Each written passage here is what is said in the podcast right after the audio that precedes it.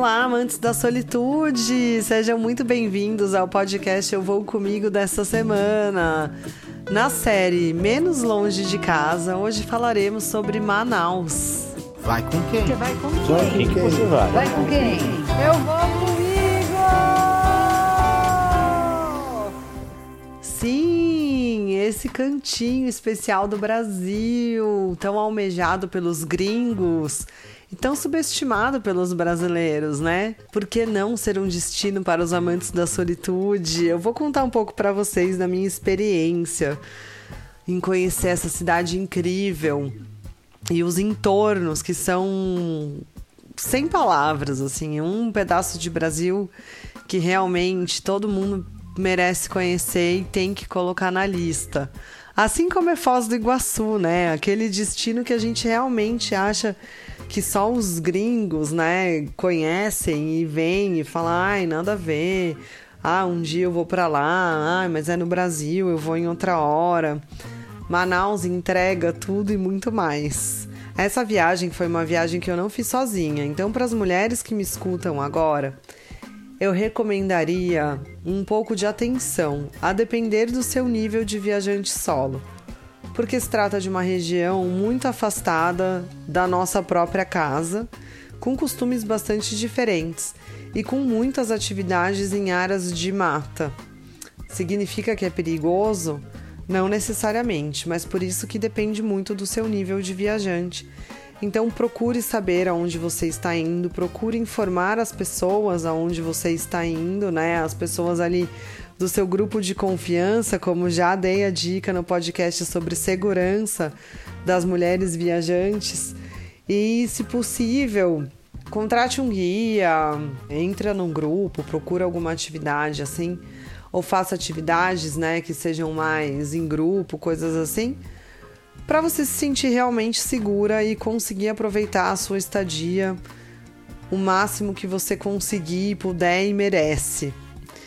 Se você já tem um level hard de viajante, só embarca no que eu tô te falando e aí você já vai planejando o seu roteiro por Manaus e pelos entornos ali na região, porque realmente é um destino que merece mesmo estar na sua lista. A chegada já no avião já pode ser bastante impressionante. Se assegure que você vai pegar uma janela quando você estiver nesse voo, se você estiver fazendo esse voo durante o dia porque a visão da floresta de cima e dos rios, porque você já consegue enxergar o encontro das águas da janela do avião, é demais. E não, eu nem tô falando do encontro das águas que você vai depois fazer o passeio de barco quando estiver em Manaus. Eu tô falando de ele ali acontecendo no meio da floresta mesmo, da mata toda. Você já consegue enxergar isso do alto e já consegue perceber que se trata de um rio absurdamente caudaloso. Tudo que eu conhecia por rio até então, eu nem sabia que ia cair por terra.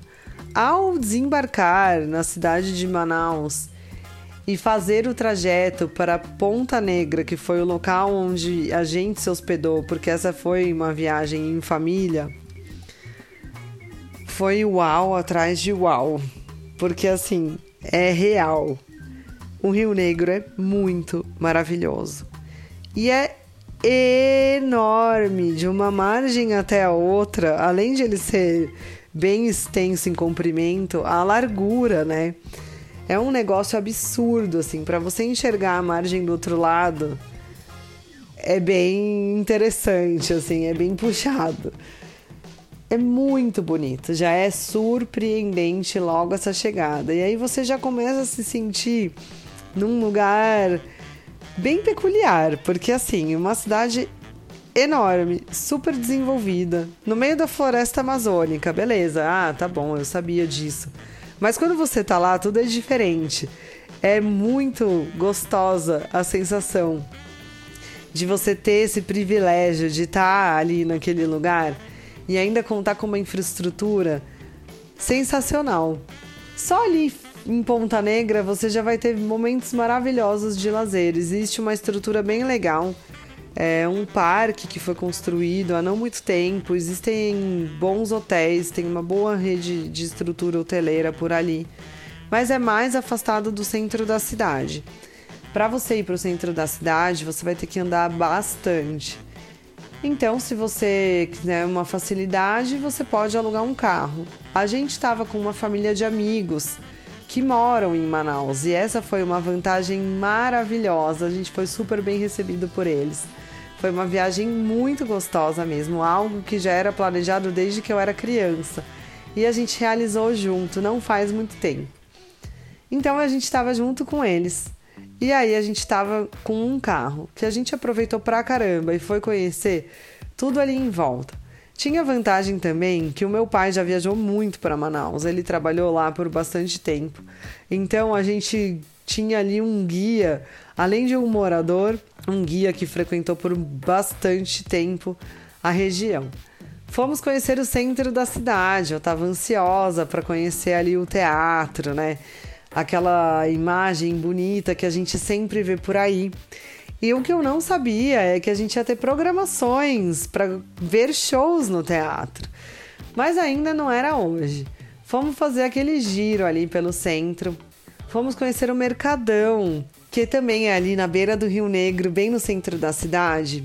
E tem uma arquitetura maravilhosa. A estrutura de ferro fundido foi projetada por ninguém menos do que Gustave Eiffel Sim, o mesmo construtor da Torre Eiffel de Paris. Você tinha ideia disso? Não é um mercado muito grande, mas é um mercado bem bonito, com várias barracas legais.